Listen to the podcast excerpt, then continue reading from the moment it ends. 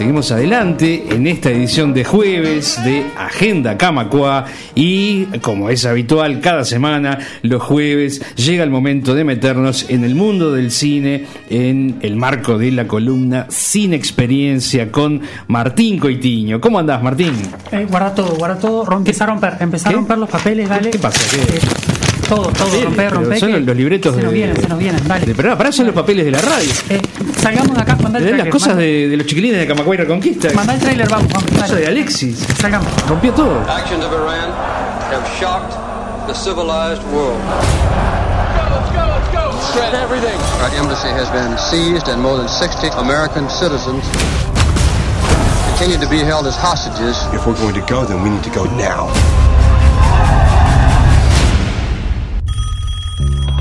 Funny man. What are we watching? I got an idea. They're a Canadian film crew for a science fiction movie. I fly into Tehran. We all fly out together as a film crew. I need you to help me make a fake movie. So you want to come to Hollywood and act like a big shot without actually doing anything? Yeah. You'll fit right in. Bueno, Martín, qué momento. Qué momento. En- Tuvimos que, que romper todo, que quemar todo. Que... Había que evacuar la- Ay, la, Dios embajada. Menos mal que el tráiler no- nos puso un poco en, en situación. Sí, con Argo, la película de 2012, dirigida por Ben Affleck, este, producida por Ben Affleck también con George Clooney y otro productor más que cuando ganó el Oscar Mejor Película dijo, acá tenemos a los tres productores más sexys del mundo, este, en, en joda con las tapas de Sexiest Men Alive que habían tenido Clooney y Affleck también. Ah, Este, una, una interesante película, una linda película que es bastante más em, tradicional en, en el sentido de más común de lo que veníamos viendo. Por ejemplo, que el año pasado teníamos un, un ejercicio de estilo más, más puntual, más diferente sí, te a, con un entusiasmo, un entusiasmo renovado y por suerte con- contento ¿no? por, por este año. Sí, porque en realidad este es uno de esos años en los que me, me gusta la película que ganó y, y es raro, ¿no? Porque a veces uno tiene que como que justificar más con estas películas que son capaz más eh, tradicionales en el sentido de más comunes, ¿no? O sea que es un, es un thriller político, este básicamente normal, sin, sin ningún este si- sin ninguna floritura, sin ninguna cosa que uno diga, pa, eh, tiene, está filmado, no sé, eh, con, en 16 milímetros o mm, pata para arriba, blanco y negro, o con. No, es una película básicamente de esas que se pueden ver cada dos por tres en cine, pero está muy bien hecha y está muy disfrutable y a mí me, la verdad me, me gustó mucho en, en su construcción, es muy muy evocativa de- del momento en el que en el que transcurren los hechos, ¿no? O sea, es una película que está ambientada a finales del año 79, a principios de los 80. Y está filmada Porque en- re- en refiere a la fecha de- del evento que la, que la inspira. ¿no? Exactamente, que es este esa toma de la embajada en, en Irán este por la gente y está está bien en ese sentido de que luce como una película de la, de la fecha. Yo cuando miraba eh, las escenas, sobre todo en, en los que son en los lugares interiores tipo oficinas y eso, me, me retrotrajo un poco a todos los hombres del presidente. Ah, claro, sí, sí. O sea, tiene como un estilo similar, La- la un estética, aspecto ajá. similar. Este, y creo que, que viene un poco por ese lado. Está, Eso va de- de- desde los muebles hasta el vestuario hasta. Exacto, y creo, creo que está Color. buscado. Creo que está buscado. O sea, me, me da la, me da la sensación de que eh, incluso esa, esa referencia puntual, esa película, me parece que no, no, no debe ser casual.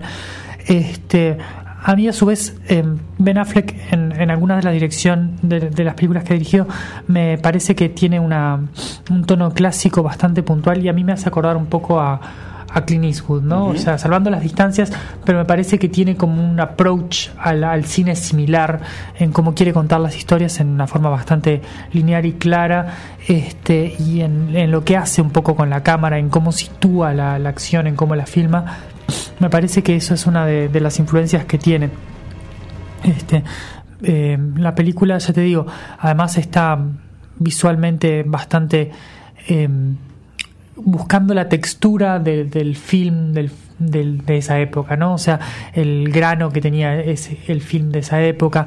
Yo no, no sé si está filmada en digital o en, o en film, pero creo que la- el proceso que se hizo en postproducción está buscado para que ese sea el aspecto que tiene y que es un recurso y lo hemos hablado acá varias veces en el cine que es este hacer que, el- que la película tenga el aspecto evocativo al momento en el que se en el, en el que transcurren los hechos que está contando no que no es o sea no que no parezca una película moderna filmando lo que pasó en, en su momento sino que parezca situarse en esa época este y es algo que que el artista lo hacía pero en Claro. forma un poco más eh, Es como si uno más la- de homenaje y esto es un poco más tratando de Más que real- realista. simplemente como realista, del momento Es como si uno la fuera a ver en la tele en el año 80. Exacto, o sea, como que si fuera esto es lo que está pasando ahora y filmado así para que uno lo- lo- se acerque al, al material de esa manera, ¿no?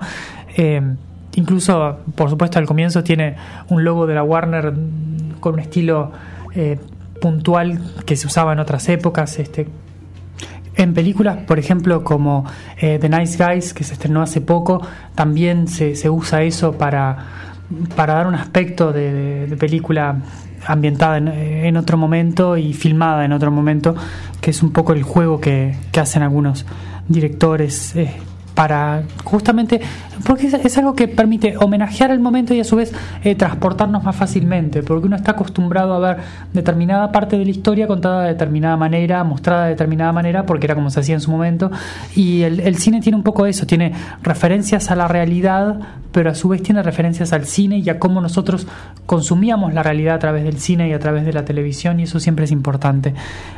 En, en este caso, la película es, bastante interesante en cómo, en cómo comienza, ¿no? Que comienza con un recuento histórico sobre eh, Irán y cómo se llega a esa situación. Y es bastante eh, crítica, bastante eh, no, no tomando partido por el, con el intervencionismo americano, ¿no? Em, No hay allí un panfleto, entonces. para este, nada. Este, nunca, nunca trata de presentar como que la situación que le pasa a esta gente, a estos seis tipos, es justa, porque en realidad eh, es una situación jodida y para nadie sería justa porque eh, la cosa puntual llevada al, al drama humano nunca, salvo que alguien sea un villano casi que estereotípico, en general no es normal, o sea, son daños colaterales estas personas y no, no está tratando de decir, ah, qué bien que les haya pasado, ni mucho menos, porque justamente la idea es que empaticemos con su lucha y tratemos de que, de que salgan, pero a su vez no nos está poniendo en el lado de decir, ah, qué bueno, pobrecitos los agarraron, pero ellos son los buenos de la película. No, hay gente que, que está en una situación eh, complicada por en base a decisiones que se tomaron a nivel mucho más alto que ellos y que en definitiva tienen que, que encontrar la salida a eso. Y, y está bueno eh, cuando estuvo acá después de ganar el Oscar estuvo acá el Cristerio el, el- el guionista de la película porque era amigo de, de Yulisa Reynoso que era Ah, la embajadora en, en su momento y estuvo acá en el Solís hablando de, de la construcción de la película y un poco de cómo, cómo llegaron a armarla. Y hacía referencia un poco a eso, eh, a que no era para nada inconsciente de la situación eh, del intervencionismo americano y sus consecuencias. Incluso él habló de América Latina y habló de, películas como Estado de Sitio, ¿no? Este, y, cuestiones así, o sea, eh, está tomado, de- está filmada desde el punto de vista de- del Hollywood liberal actual, que, que tiene una visión crítica con cómo se manejaba el gobierno americano en esa época. Y, y eso en los storyboards es que al comienzo, porque son ilustraciones que son tipo storyboard, está simplificado, obviamente, y, y hecho breve, pero para que entendamos cuáles eran las, las fuerzas que había en conflicto, cómo se llega a esa situación y a su vez este ser, ser claros en el que no, no es una cuestión heroica americana y banderitas y, Claro. y, ese, y ese tema. Barras y estrellas, sí. Exactamente, eh, para que eso esté bien planteado y, y tengamos una, una real conciencia de cómo era la situación. Eh, ahí pasamos directamente a, a noviembre del 79 y a ese desalojo de la embajada que era el que hacíamos un poco referencia con el juego al principio, eh, en el que esta gente... Era juego, yo rompí todo, igual por las dudas, ¿eh? porque Las hojas están rotas, no de sea, verdad. no sea cosa que. no vaya a ser que, Sí. que encuentren algo que no tengan que encontrar.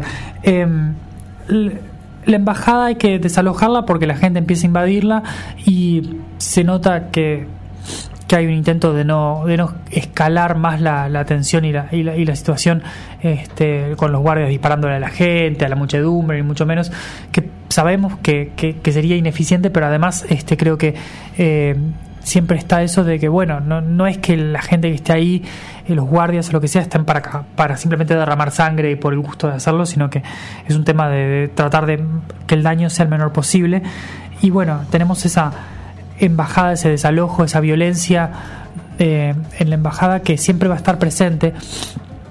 Y una de las cosas que hace la película y que la hace bien y, no, no, es un invento de acá, se ha hecho en otras también, es traducir los diálogos que tienen que traducir del iraní, pero otros tantos en, en la invasión, este, dejarlos sin, sin subtítulos y eso, porque en definitiva el, el, receptor, cuando es un americano que estaba ahí, no tiene por qué saber lo que están diciendo.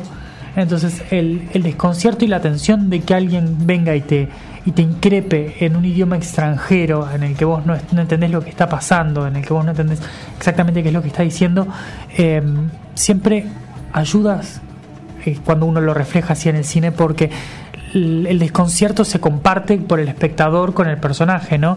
Y es, eh, es una realidad que es un poco también un reflejo de, esos problemas que tenemos a veces para, para tirar muros y para eh, unirnos que cuando alguien viene en, en un tono eh, acusador y nos habla en otro idioma, eh, nos sentimos más violentados, ¿no? O sea, cuando nos están hablando sí. de una forma que no entendemos, genera una situación de resistencia y de violencia y que despierta otras alertas, otro, exactamente, otros prejuicios. Eh, exactamente, que son absolutamente inconscientes a veces, o sea, no es que estemos sí. diciendo porque es iraní o porque no, es árabe. No, no lo entiendo, para empezar. Es claro, sí. entonces genera esa sensación y eso está, eso está bueno y está bien capturado.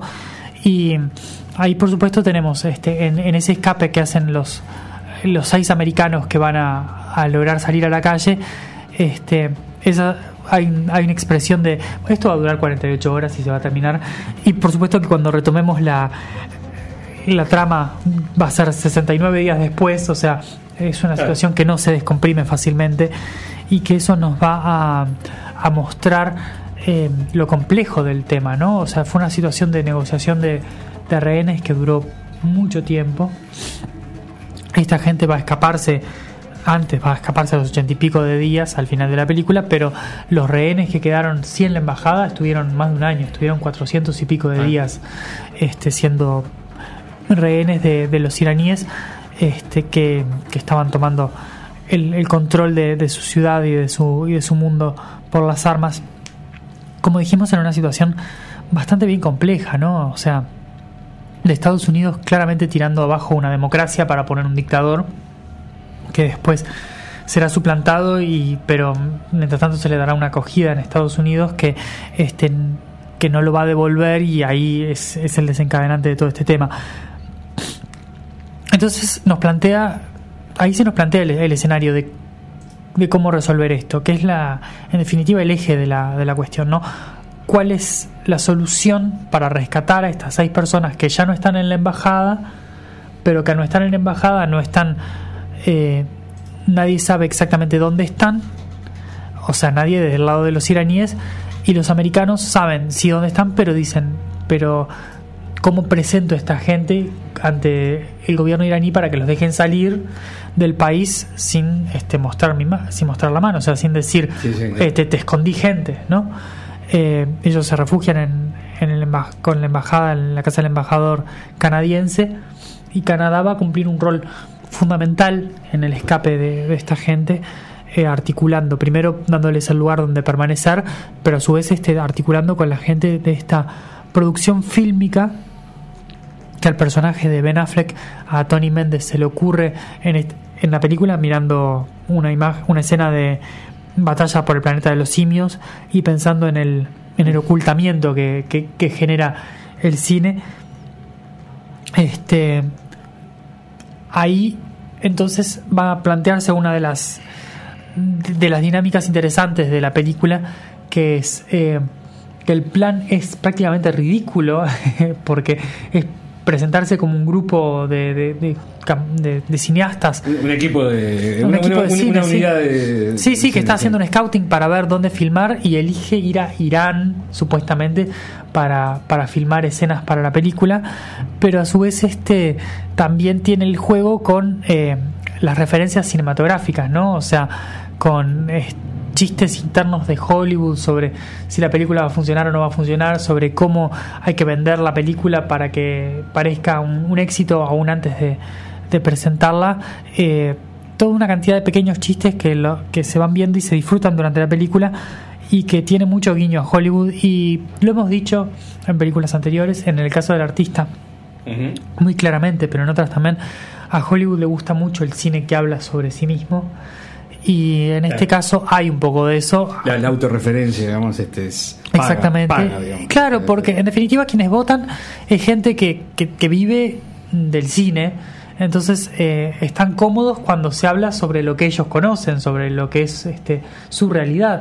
No es, eh, no es, em, no trato de plantearlo como algo justamente que sea una, una cuestión voluntaria y, que- y que sea de, de, de autoaplauso y mucho menos autocongratulatoria, ni mucho menos. Claro. Es, es un tema de que uno le gusta lo que uno conoce, ¿no? O sea, lo que uno puede identificarse. Y si vos sos una persona que trabaja en vestuario o en maquillaje, no sé qué, y En- están hablando de cuestiones que vos conocés y que de, de- de pequeños detalles que a vos te resultan familiares, obviamente que vas a conectar más con la película y eso a la academia le pasa y le ha pasado muchas veces y Acá le no, seguirá no- pasando. no es menor el asunto en la trama y no es menor el papel del maquillador, ¿no? Obviamente. Exactamente. Eh, por ejemplo. Exactamente, este, ni que hablar. Entonces, eso hay Ese es John Goodman, ¿no? Este, Sí, John Goodman es, es, es este personaje que es este basado es basado en una, en una persona real, ¿no? El de Alan Arkin es un poco más eh, una composición de diferentes personajes, pero el de John Goodman es, es un maquillador que existía en serio y que trabajó para el planeta de los simios incluso, este y está muy bien. Las actuaciones en general eh, están todas muy bien. Desde Ben Affleck, que es el protagonista, eh, pasando por John Goodman justamente, eh, Kyle Chandler, que siempre está muy bien y ha aparecido en una cantidad de películas. Víctor Garber, que hace de- del embajador este canadiense, es, un, es un muy buen actor.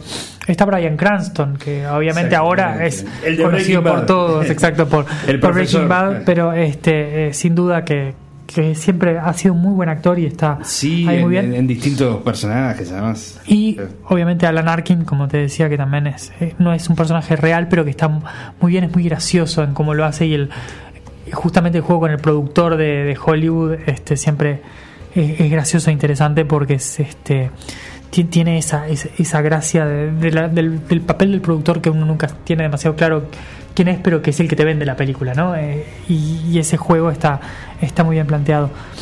Como te decía, des- después el desarrollo de la película es bastante lineal.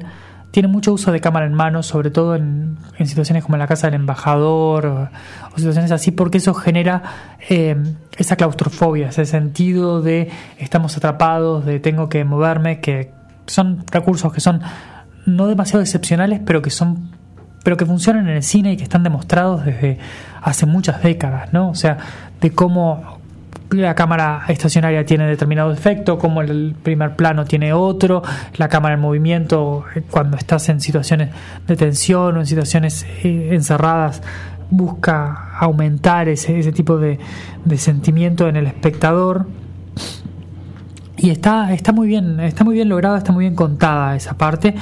Eh, y hay de vuelta, como te decía, un manejo entre la tensión y el, y el descomprimir con chistes de, de, Hollywood, por ejemplo, como cuando decía, si eh, no sabes, un chiste que dice tipo, si estás preocupado por el Ayatollah, preocupate, no sabes lo que es este el gremio de escritores, ¿viste? Cuando dicen, "Vamos- tenemos que comprar la opción para el, para el guion, o este, eh, justamente la referencia que hay un montón de malas ideas para rescatar a esta gente y dice, de todas las malas ideas, esta, esta es la mejor por lejos, y bueno, Eh, es que son, está bien, como decías vos, son chistes que, que remiten al, al público, a lo que gusta en Hollywood, todo eso, pero también tienen sentido, obviamente. Sí. No, no son forzados, ¿no? No, Para- no, para- no, para- está todo bien integrado en la narrativa. La película no tiene digresiones que uno le- le- lo distraigan o, le- o lo saquen de, de ambiente, sino que está toda muy sólida, construida y no le sobra ni le falta nada. Eh, y en ese sentido está, la verdad que está muy bien. Y por supuesto que cuando va a llegar el personaje de Affleck al, a Irán y le va a presentar a, los otros esta, esta propuesta, van a dudar, van a, van a entrar en conflicto, va a haber quienes consideren que es una locura este, y que están poniendo su vida en juego, ¿no? O sea, se, se están jugando la, la camiseta ahí y sabes que si te rebotan no, te, no, no es tipo, no señor, tiene que quedarse. Va- las consecuencias van a ser mucho más terribles. Entonces, eh, eso está bien porque en la duda el- en los mismos personajes nos, nos trae a la, a la gravedad de la situación, ¿no? O sea, eh, la apuesta se suma cuando vos ves el miedo en ellos y cuando vos ves lo, lo- lo que sienten al respecto de, de esta idea, que hace que tenga un peso dramático real sobre, sobre lo que les está pasando. Y bueno, van a ir al, al gran bazar donde los invitan y ahí vamos a tener otra escena de, enfrentamiento y violencia y, eso va a plantar la, la semilla de, de- de la verdadera inquietud que se va a presentar en la, en la última parte, ¿no? O sea, es como una especie de... se va escalando la tensión, ¿no?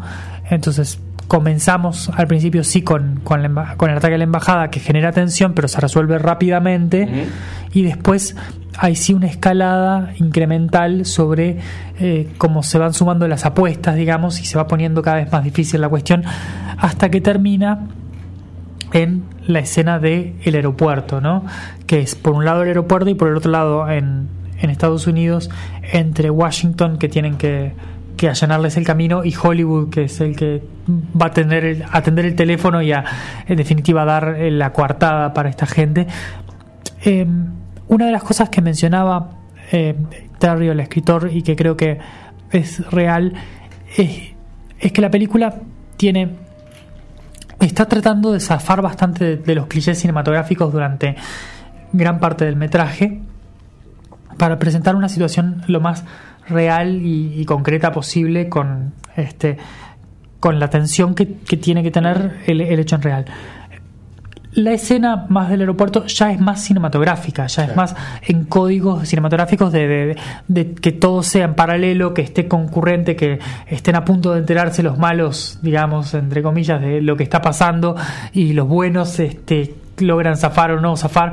Eh, toda esa tensión ahí está incrementándose y sí es más Hollywood, es más eh, espectacular y el y es- escape. y es lógico. Sí, porque justamente dicen, nosotros esquivamos eso, pero al final tenemos que darle el punch, tenemos que darle a la gente esa sensación de, de angustia para que el, el release, para que el escape este, sea el escape de las personas ahí y del espectador, ¿no? El espectador libera este, la tensión en, en ese momento y está muy bien logrado, entonces no, no creo que esté que, que sea justo condenar una película por cumplir con ese cliché de Hollywood, porque en definitiva lo hace bien y lo cumple bien y la, y la idea es que la tensión se genera y se resuelve de la, man- la mejor manera posible.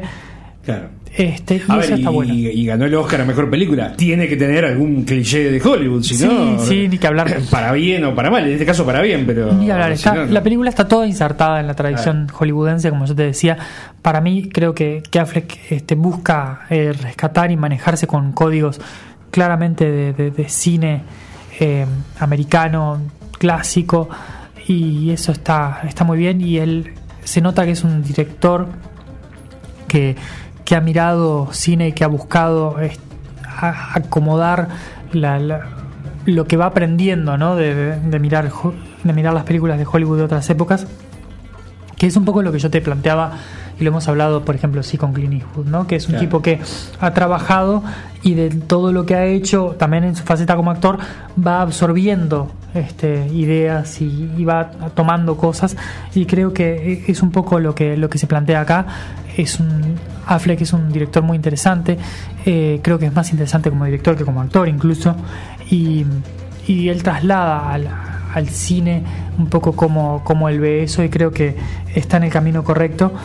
Y la película está muy sólidamente construida, con muy buenas actuaciones, con un guion muy bien contado, sólido, que entretiene, con una edición que genera la atención correcta, con la dirección eh, adecuada para contar una historia que no es demasiado excepcional en el sentido de cómo está contada, pero que es una situación excepcional en la que está gente común, que eso es una de, de los de los ganchos que ha tenido Hollywood históricamente, eh, que está muy sólida en todos los rubros y que realmente es muy disfrutable y que a mí la verdad que en, en años que, que hemos tenido dudando sobre películas, sobre si esta es mejor o lo que sea, esta creo que es una muy buena elección de mejor película porque cumple con una cantidad de, de puntitos este, de, de- de solidez narrativa, de solidez visual, de actuaciones y a su vez de, de- de lograr conectar con el público de una forma muy interesante y demostrando eso que yo a veces te digo que es de,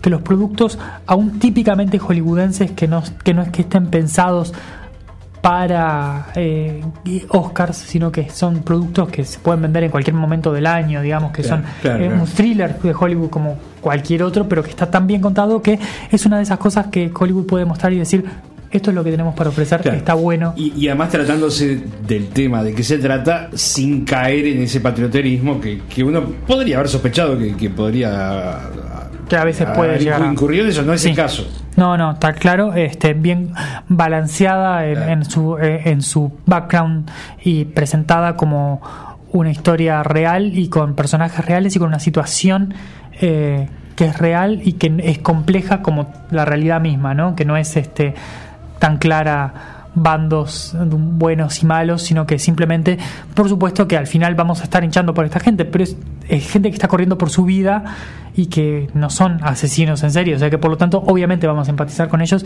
y en, es- en eso está muy, muy bien lograda la película, me gusta mucho y absolutamente recomendable.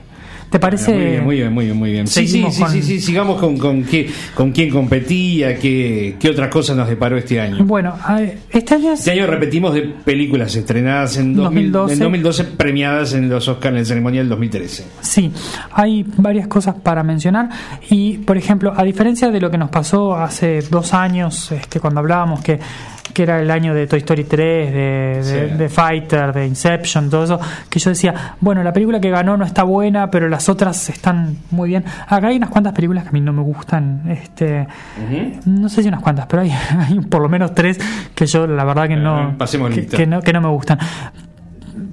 Amour de Michael Haneke sí está bien, está muy buena. Es, es de esas películas emocionantes este, con los veteranos y, y esa cosa de, de- que, que es el dramón, ¿no? Es, Este, esa está bien y vale la pena. Una que no vi, que es Beasts of the Southern Wild, que la tengo para ver hace mucho tiempo, pero que dicen que es muy linda, con, con una niña este, que trabaja muy bien, pero no, la, no me voy a pronunciar demasiado porque esa justo es, una, es la que me falta de, de la lista Claro. de Tarantino Django sin cadenas, este, que está muy bien. Es una película fuerte para ver, este, sobre todo cuando hay pelea de mandingos y cosas así que un peliculón. este, está fuerte la película, eh, pero está muy bien. Tarantino está en un momento muy interesante de su carrera y esta película es, es claro ejemplo de eso. Después tenemos eh, Lincoln de Steven Spielberg, que está muy bien Sí. la película, está muy bien lograda. Sí, claro. Eh, está, era otra candidata. era otra candidata. Fuerte, ¿no? Y de hecho, eh, Ben Affleck no fue nominado como director. Y el, el favorito en principio era Spielberg, que no ganó Spielberg. Y ahora ya voy a ir a eso.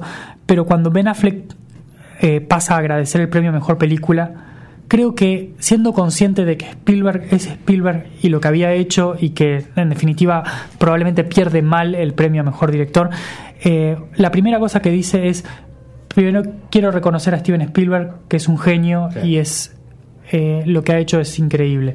La primera cosa que dice Ben Affleck cuando recibe el premio, ha- habla bien de lo que habla muy bien de él. Este, después estaba Zero Dark Thirty, que es de eh, Catherine Bigelow, que hemos hablado con ella de ella cuando de Hard Locker, que acá tiene tiene su tema sobre esa cuestión militar y sobre si en, en realidad eh, la tortura mm, es- sobre si está justificado o no. La película es moralmente dudosa, cuestionable.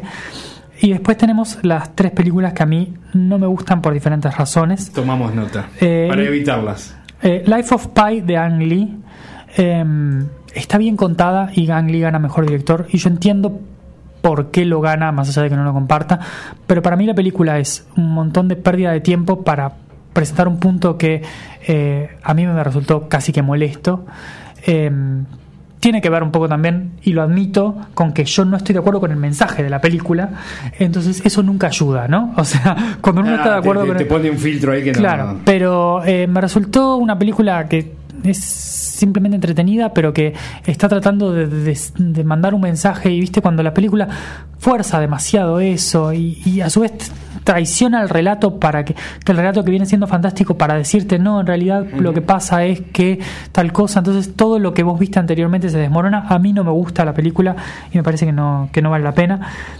Los Miserables, hablamos de Tom Hooper cuando hablamos del discurso del rey. Yo dije que para mí no es un buen director y yo creo que esta Sí. película demuestra que no es un buen director porque es un musical. Los musicales son un tipo de, de cine muy particular, un tipo de cine que no se puede armar en base a primeros planos porque es de gente que está cantando eh, a todo pulmón lo que le pasa. Entonces, si vos tenés eh, Lo matás. Claro, si vos tenés a un tipo cantando en primer en primerísimo primer plano, estás sobreabundando sobre lo que le pasa porque el cine no necesita eso. Porque está cantando. Porque y- si lo está cantando y está, y está desnudando su alma, en primer plano no tiene sentido porque es redundante, porque no permite la geografía del movimiento que generalmente tiene el musical y porque a su vez eh, pone un realismo que es contradictorio con eh, gente cantando. Entonces, el musical tiene que tener ciertas pautas cinematográficas que hacen que sea aceptable lo que uno está viendo en pantalla. Entonces, tiene una, una- una artificialidad que está buscada porque justamente lo que la forma en la que se cuenta es artificial. Y acá no se respeta eso. Entonces, se trata de poner un naturalismo en un lugar donde no va. Y acá creo que demuestra por qué no es buen director por eso. Y después otra película que a mí también me molesta mucho por el mensaje y por lo que trata de hacer, que es este Silver Linings Playbook, El lado luminoso de la vida, de David O. Russell, que cuando hablamos de The Fighter dijimos que hacía un muy buen trabajo. Acá esta película es eh, horrible, es espantosa. Es una película que básicamente dice, eh, bailando y diciendo que está todo bien, eh, se curan las enfermedades mentales y está todo bien y somos todos felices. Y em, no, no, o sea, no. Nos pone una, una situación absolutamente artificial, nos, nos dice que la aceptemos como válida. Yo no lo puedo hacer. A mí ese trabajo me parece eh, demasiado. O sea, uno tiene que suspender la, la incredulidad cuando mira el cine, pero hay cosas que no, no son aceptables y a mí me parece que en este caso es, es uno de esos, de esos casos. Eh, director, como dijimos, ganó Ang Lee por Life of Pi. Estaba Michael Haneke por Amour. Este, estaba el director de Beast of the Sound and Wild, estaba David O. Russell por Silver Linings Playbook y estaba Spielberg por Lincoln, que para mí era la, la opción correcta, más allá de que eh, no estaba Ben Affleck como direct- nominado como director y creo que hubiera sido justo que estuviera ahí, probablemente por David O. Russell, pienso yo, hubiera estado bien que, que estuviera, pero bueno, no se dio. En actor ganó Daniel Day-Lewis, este gran actor, ya creo que a esta altura no, va a ser- no, no hace falta ni decirlo. No, no, no. Ganó por Lincoln y es un dato curioso este que voy a decir ahora. Hasta ese año 2013, ningún actor o actriz que hubiera trabajado para Spielberg había ganado un Oscar por una película de Spielberg. Mirá, qué detalle. ¿eh? Una cosa que llama la atención. Muy curioso. Porque hay grandes actuaciones en películas de Spielberg y estoy pensando desde, no sé, encuentros cercanos del tercer tipo con Richard Dreyfuss o mismo en Tiburón, que estamos hablando de la década del 70, en la década de los 80 hubo otras opciones, estaba, eh, no sé, Christian Bale como mejor actor para El Imperio del Sol, por ejemplo, para dar una idea, ¿no? Y bueno, tuvimos a Liam Neeson nominado por, por la lista de Schindler, tuvimos este eh, también... eh, a Ray Fiennes con, por la lista de Schindler como mejor actor de reparto, a Ben Kingsley y ninguno había ganado. Daniel Day-Lewis es el primer actor que gana por una película de Spielberg, que después no va a ser el único, en poco tiempo va a haber más. Eh, estuvo nominado Bradley Cooper por Silver Linings Playbook, a mí no me llama mucho la atención. Hugh Jackman hace un gran trabajo en Los Miserables y creo que vale la pena reconocerlo. Más allá de las diferencias que tengo con el director, las actuaciones están muy bien. No es culpa de los Este, actores. No, y Hugh Jackman es un tipo que baila, canta, actúa, hace de todo un poco y es muy bueno. Joaquín Phoenix por The Master. Este, The Master es una película que no está nominada eh, a mejor película, pero que es una gran película también eh, y que creo que hace falta mencionarla y vale la pena bicharla y va a estar también un actor de reparto en ella eh, nominada por esta película que eh, tiene tiene de Paul Thomas Anderson que tiene tiene lo que tiene que tener. Y estaba Denzel Washington por Flight la película en la que él es piloto eh, alcohólico de Robert Zemeckis. Muy buena película muy buena actuación muy buen director también Robert Zemeckis. Actriz gana Jennifer Lawrence. Creo que mal acá por Silver Linings Playbook. No es una no es la mejor actuación de ella ni mucho menos. Creo que se la dieron por, por la calza que usa cuando baila que la verdad que daba como eh, Bien. era para, Para para, una- premio para pero pero no sé si para un Oscar exactamente. Eh, Jessica Chastain por por Zero Dark Thirty Emanuel Riva por Amour que van Sane Wallis, la nena de Beast of the Southern Wild, y estaba Naomi Watts por esa película de, Juan Ángel Bayona, que es Lo Imposible, este, sobre el tsunami ese que los agarra a las Filipinas y ella Ah, tiene sí. que, que- que reencontrarse con la, con la familia. Un muy buen director, una muy buena actriz también, que acá la bancamos siempre. En actor de reparto, eh, se repite una unión entre Tarantino y este actor que es Christoph Waltz, que ya. Dijimos lo que había que decir cuando Hans Landa en Bastardo sin Gloria. Acá vuelve a hacer un muy buen trabajo. Creo que nos sorprendió que ganara, pero eh, es merecidísimo, es un actorazo. Estaba Alan Arkin por Argo. Estaba Robert De Niro por Silver Linings Playbook, Philip Seymour Hoffman, como dijimos, por The Master, y Tommy Lee Jones, que hace un muy buen trabajo en Lincoln también, eh, vale la pena mencionarlo. En actriz de reparto gana Anne Hathaway por Los Miserables y es común, y lo hemos visto que este, por actuaciones breves en la que hay un momento de destello y en los musicales pasó y nos pasó con DreamWorks también. Eh, Anne Hathaway acá cuando hace I Dream a Dream eh, su actuación es muy buena, es muy poderosa y es, es, es, es esa canción que canta Es que básicamente le, le gana el Oscar. A mí me puede, Anne Hathaway, ¿qué crees que te diga? Es una muy buena actriz, es, Sí. una muy buena actriz. Amy Adams por The Master también estaba. Estaba Sally Field, que Ah, trabaja, mirá. que es una veterana excelente. Trabaja en Lincoln muy bien, hace la mujer de Lincoln, Mary Todd. Helen Hunt por The Sessions y Jackie Weaver de Silver Linings Playbook, que tenía muchas actuaciones en juego y que creo que eso le ayudó también a, estar ahí arriba en los Oscars, ¿no? Cuando hay muchos actores este, con buenas actuaciones, siempre eso empuja a, a los votantes actores de la academia. Guión original, Django ganó muy bien, Tarantino otro Oscar más, estaba Namur, estaba Flight, estaba Moonrise Kingdom de Wes Anderson, gran película que la recontra recomiendo, yo la hubiera puesto perfectamente entre las nominadas a Mejor Película, es preciosa, es, es, la verdad una película de esas que, a mí me encantan y me parece divina. Y Zero Dark Thirty, este, también en guion original. Guión adaptado, Argo ganó, muy buen guion. Estaba Beast of the Sun Wild, estaba Life of Pi, estaba Lincoln también y Silver Linings Playbook. Eh, música ganó Life of Pi. En canción ganó Skyfall de Adele, Ah, claro. que es la primera película, la primera canción de una película de James Bond que gana mejor canción, Mirá. cosa que llama la atención Mirá, porque había tenido claro. grandes, grandes Sí. canciones. Este, yo que sé, Live and Let Die, por ejemplo, se me ocurre, eh, tremenda de Wings. Eh, a mí me gusta mucho Golden Eye de Tina Turner, También, me encanta, también. porque me parece que es una música que me- a mí me retrotrae directamente a James Bond, por ejemplo. Pero hay una cantidad muy, muy buena y llama la atención. Pero bueno, Por, por fin, por fin le por fin. Este, claro. Sí, creo que además en el momento de, de más fama de Adele era imposible que no ganara. Edición de sonido Skyfall también. Este, y en mezcla de sonido Los Miserables, como dijimos eh, en los musicales, la mezcla de sonido siempre es muy importante para lograr Ay, sí. el- la conjugar entre la música y el sonido ambiente. Está, está bien logrado. En diseño de producción ganó Lincoln. En vestuario Ana Karenina. Ana Karenina, este, muy, muy bien lograda el, el vestuario en esa película. Y en maquillaje Los Miserables. En efectos Life of Pi. Y en fotografía también aunque estaba, en este caso estaba Skyfall también, que a mí me llama mucho la atención que no, que no haya ganado, y Roger Dickens, que es uno de los mejores directores de fotografía del mundo y de la historia, eh, es increíble cómo sigue perdiendo eh, Oscars a, me- a mejor fotografía. Y en edición que como siempre decimos creo que es el uno de los sustentos y que muchas veces va acompasada con mejor película. Justamente acá también ganó Argo porque la construcción de la película para generar tensión, para generar ese ritmo que tiene, eh, se sustenta un poco en, en la edición y en la dirección para generar eso y está muy muy bien y creo que es un premio muy merecido. Eh, Ese es un poco el panorama. Como te decía, hay algunas películas que son dudosas dentro de las que están nominadas a mejor película, Bueno, pero pero, otras que son muy buenas. Yo creo que recomiendo que vayan A a ver, ver. para, para el fin de semana, entonces, un, un top 3 o un top 4, si querés. Bueno, sin duda arranquen por Argo, no tengan duda. Vean Lincoln, no tengas duda. Vean este Django, Sí. Moonrise Kingdom para mí vale mucho la pena.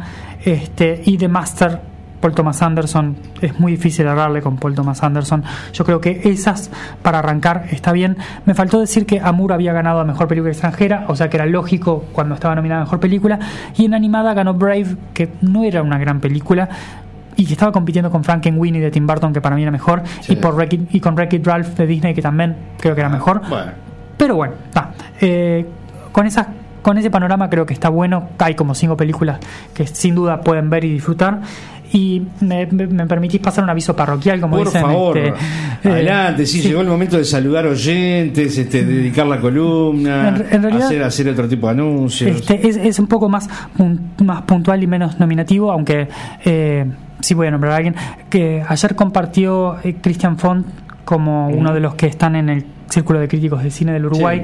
eh, una movida que se está haciendo acá tratando de eh, recuperar que haya más películas eh, con subtítulos, porque están doblando demasiado las películas, están viendo películas de, de terror. Antes eran las películas para jóvenes y Exacto, niños. exacto. Ahora It vino Claro. doblada una cantidad de, de- de copias.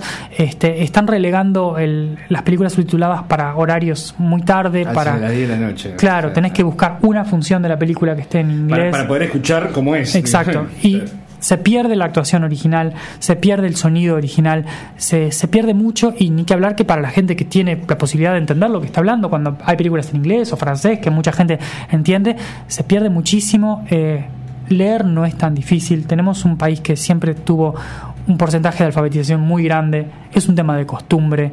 Sí. Simplemente yendo al cine y leyendo se puede hacer. Sí, ba- basta de doblaje. O sea, Exacto, hay un movimiento en Facebook que dice no al doblaje Uruguay, está ahí, búsquenlo. El comunicado que hizo la Asociación de Críticos de Cine está muy bueno, eh, explica muy bien por qué es importante y por qué eh, es una tradición que no se puede perder.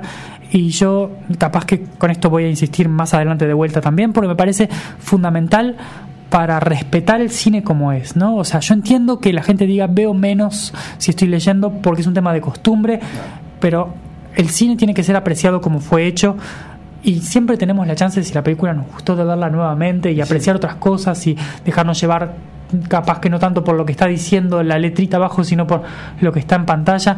Es fundamental que, que respetemos el trabajo de, de los creadores del cine. El doblaje arruina mucho, se pierde muchísimo en la traducción. Tenemos que entender que además lo que estamos viendo no está siendo hablado, está siendo hablado en un español neutro que es Sí, que absolutamente no- ajeno a Es que nosotros. se está molesto a veces. Exactamente, hay una cantidad de acentos en juego, de, de pequeños detalles que enriquecen muchísimo la experiencia cinematográfica. Respiraciones, este, Este, entonaciones.